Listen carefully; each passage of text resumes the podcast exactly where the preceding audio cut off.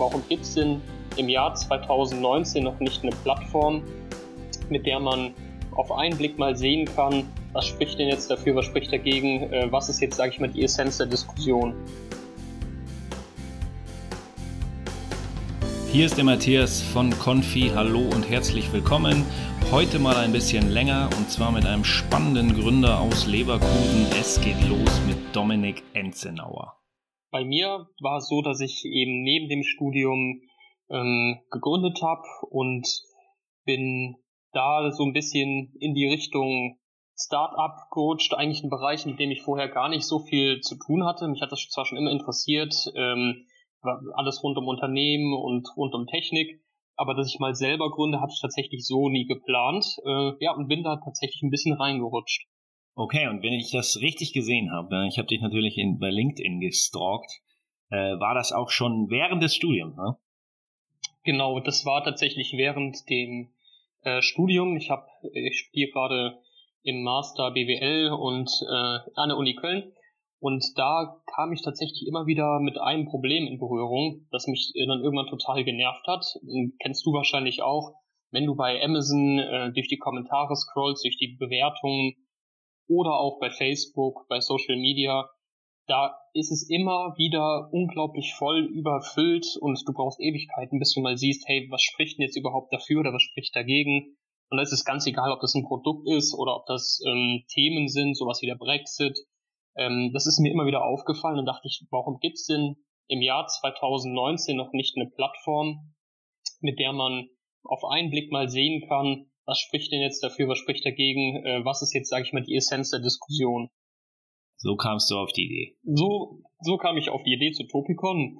Und irgendwann habe ich mich da mal hingesetzt und habe das Ganze mit WordPress erstmal nachgebaut, die Idee. Ähm, und sah natürlich nicht allzu toll aus. Ich habe aber gemerkt, hey, das ist eigentlich ganz praktisch, wenn man zu einer Frage oder zu einem Thema äh, gebündelte Pro- und Kontra-Argumente hat, statt eben lange Freitexte. Und so hatten wir dann tatsächlich nach relativ kurzer Zeit ein MVP stehen. Ähm, und da wir alle ja berufstätig waren, beziehungsweise ich studiert habe, war da einfach nicht viel Zeit, ähm, die wir da in das Projekt in Topicon stecken konnten. Und dann habe ich tatsächlich einfach mal den Hörer in die Hand genommen und habe bei der Wirtschaftsförderung in Leverkusen hier angerufen und habe gesagt, ich habe hier eine Idee. Ähm, meiner, meines Erachtens hat die auch in verschiedenen äh, ja, Branchen und bei verschiedenen Problemen einen coolen Anwendungsfall. Die waren super nett, da hatte ich nämlich auch vorher so ein bisschen die Befürchtung, dass sie sagen, ja, Herr Ensnauer, kommen Sie doch nochmal wieder, wenn Sie hier äh, die ersten 10.000 Euro verdient haben. Das war gar nicht der Fall. Und bin durch die WFL dann auf das Gründerstipendium aufmerksam gemacht worden. Da habe ich mich dann beworben und habe auch relativ schnell dann die Zusage bekommen. Und das war tatsächlich der Punkt, wo ich dann neben dem Studium gemerkt habe, hey, das ist was, das hat jetzt nicht nur in meinem Kopf Potenzial, sondern das sieht jetzt auch, da sehen jetzt auch andere Leute so. Und da ging es dann in Richtung Gründung. Ähm, und nach einem halben Jahr Gründerstipendium war ich dann auch so weit, dass ich eben erstes Marktfeedback hatte, ähm, auch wusste, wo, wo kann die Reise hingehen und habe dann alleine gegründet. Ganz kurz, zwei, zwei Abkürzungen hast du verwendet, dass wir die mal äh, erklären. MVP steht für Minimum Viable Product. Nach Eric Rees, wenn ich richtig informiert bin, ist sozusagen ein, ein Prototyp, der genau so viel kann, dass man ähm, die richtigen Schlüsse daraus ziehen kann, direkt schon am Markt. Und MFL ist, nehme ich mal an, WFL ist, nehme ich mal an, die Wirtschaftsförderung Leverkusen, richtig? Genau, das ist richtig, ja. Alles klar, perfekt. Ja, ähm, jetzt hast du natürlich nicht wahnsinnig viele Alternativen kennengelernt, weil du es ja direkt gemacht hast, aber kannst du das empfehlen, direkt im Studium zu gründen? Ja, kann ich empfehlen. Ähm, man muss allerdings sagen, dass man sich eigentlich nur auf eine Sache konzentrieren kann. Bei mir war es, sage ich mal, ganz gut, dass ich, ähm, als ich als ich das Startup beziehungsweise mit, mit der Idee angefangen hatte, ähm, das eben wirklich nebenher gemacht habe und mich auf Studium konzentrieren konnte. Ähm, und das Ganze ist eben nebenher so ein bisschen gewachsen. Aber sobald man dann gründet, muss man wirklich den vollen Fokus auf das Unternehmen lenken und das verträgt sich eigentlich nicht mit dem Studium. Ähm, da war bei mir eben die, die schöne Situation, dass ich am Ende des Studiums war äh, und noch wenige Klausuren beziehungsweise kaum mehr was offen hatte und das dann so strecken konnte, dass es auch passt. Dass ich eben dann tagsüber am Unternehmen sitzen konnte und dann abends und am Wochenende dann auch das Studium noch zu Ende machen konnte. Wenn jetzt äh, Stand heute dich jemand fragt, sag mir mal in zwei Minuten, was Topicon macht, was würdest du dann sagen?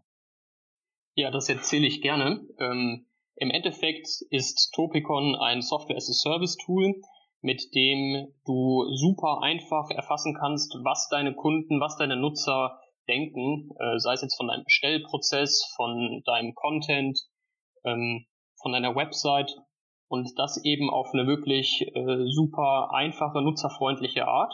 Ähm, und zwar kannst du mit topicon.de ein Widget anlegen und so vorkonfigurieren, dass der Nutzer mit ein paar Klicks seine Meinung eben direkt mitteilen kann. Und zwar da, wo es auch wichtig ist. Du kennst es wahrscheinlich, es gibt äh, super viel Freitextfelder auf, auf Websites oder lange Surveys, hat aber keiner Lust drauf, da wirklich sein Feedback abzugeben. Und da sind auch die Response Rates immer, äh, die werden da immer geringer.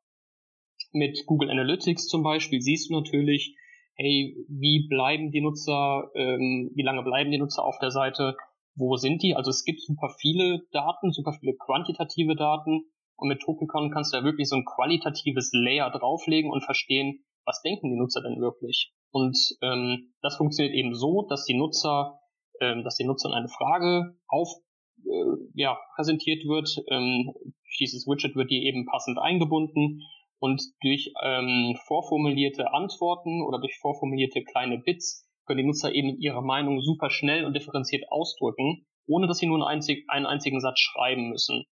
Und basierend auf dem Feedback wird auch in Echtzeit dann ähm, eine Folgeaktion eingeblendet. Das heißt, wenn du jetzt zum Beispiel einen Nutzer hast, der sagt, ja, der Bestellprozess, der war super schnell ähm, und auch unkompliziert, aber mir fehlen Zahlungsmethoden, dann wird diesem Nutzer dann äh, direkt in dem Fenster eine Frage gestellt, welche Zahlungsmethoden fehlen dir denn?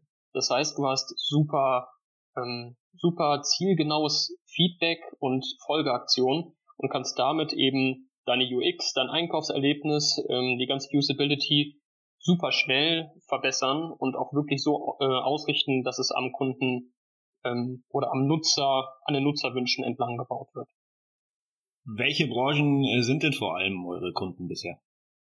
Momentan sind wir insbesondere im Bereich E-Commerce unterwegs, das heißt bei Online-Händlern, ähm, auch langsam in Bereichen, die, ich sag mal, Richtung Konfigurator gehen. Das heißt, bevor du jetzt zum eigentlichen Kauf gehst, ähm, einen Vertrag zum Beispiel ausgestaltest oder auch ähm, ja, ein, ein Fahrzeug zum Beispiel konfigurierst.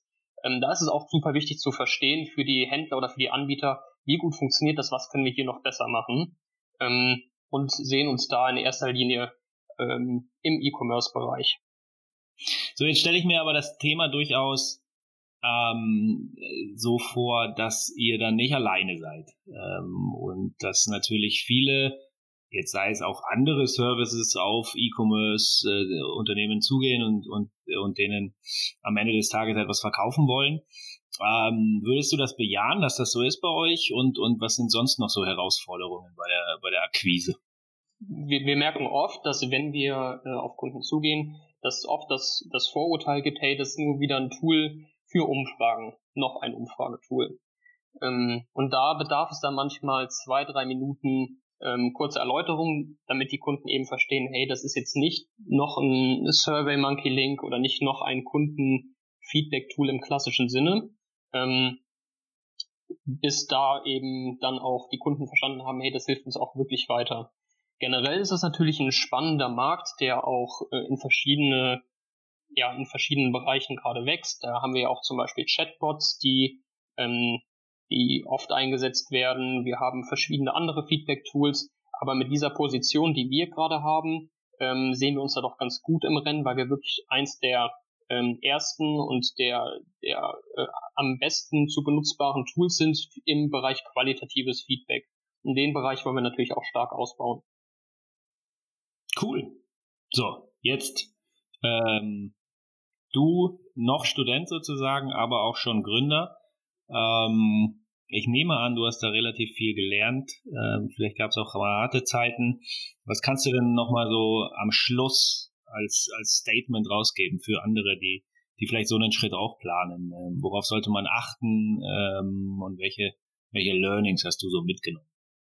Also als Learning, als größtes Learning, wenn du mich jetzt so fragen würdest, wäre es für mich wahrscheinlich, ähm, dass, dass das Team eine unglaublich entscheidende Rolle spielt. Ähm, man kann eine super Idee haben und auch super fit sein, zum Beispiel im Bereich BWL, Informatik, was auch immer. Aber im Endeffekt kann eigentlich ein Startup nur gut funktionieren, wenn du wirklich ähm, ja aus ganz vielen verschiedenen Bereichen Perspektiven bekommst, ähm, Expertenmeinung und damit wirklich auch rechts und links von deinem Weg äh, so eine Art Leitplanke zu bekommen, damit du auch irgendwo merkst, wenn du, wenn, wenn du vom Weg abkommst. Und das hilft halt ungemein weiter, damit du nicht nach drei Jahren merkst, hey, wäre ich da vorne mal, äh, wäre ich früher mal äh, lieber anders abgebogen, hätte ich da mal ähm, eine Marke angemeldet oder hätte ich da mal die Domain gesichert. Das sind ja manchmal nur ganz kleine Sachen, an die man nicht denken kann, weil man es nicht weiß. Und daher, ähm, ja, mein Tipp, immer im Austausch bleiben ähm, mit möglichst vielen und sich da so nach und nach ein Netzwerk oder ein Team zusammensuchen, die da, mit denen man vielleicht lose oder vielleicht auch enger in Kontakt ist. Das hilft wirklich ungemein weiter. Alles klar. Letzte Frage. Bayer Leverkusen oder? Tatsächlich bin ich beim Fußball raus. Ähm, das, das, das war noch nie mein Ding. Ähm, da gucke ich lieber Formel 1. Sehr gut. Das ist immer das Erste, was mir einfällt, ja. wenn ich an Leverkusen denke. Alles klar, du, Dominik, vielen Dank. Ich fand das sehr, sehr äh, aufschlussreich und interessant. Und ähm, jedem, dem und jeder, der das auch so geht, der rührt sich bitte bei uns und äh, wir stellen den Kontakt zu Dominik dann her. Vielen Dank dir, Dominik. Matthias, vielen Dank. Bis dann.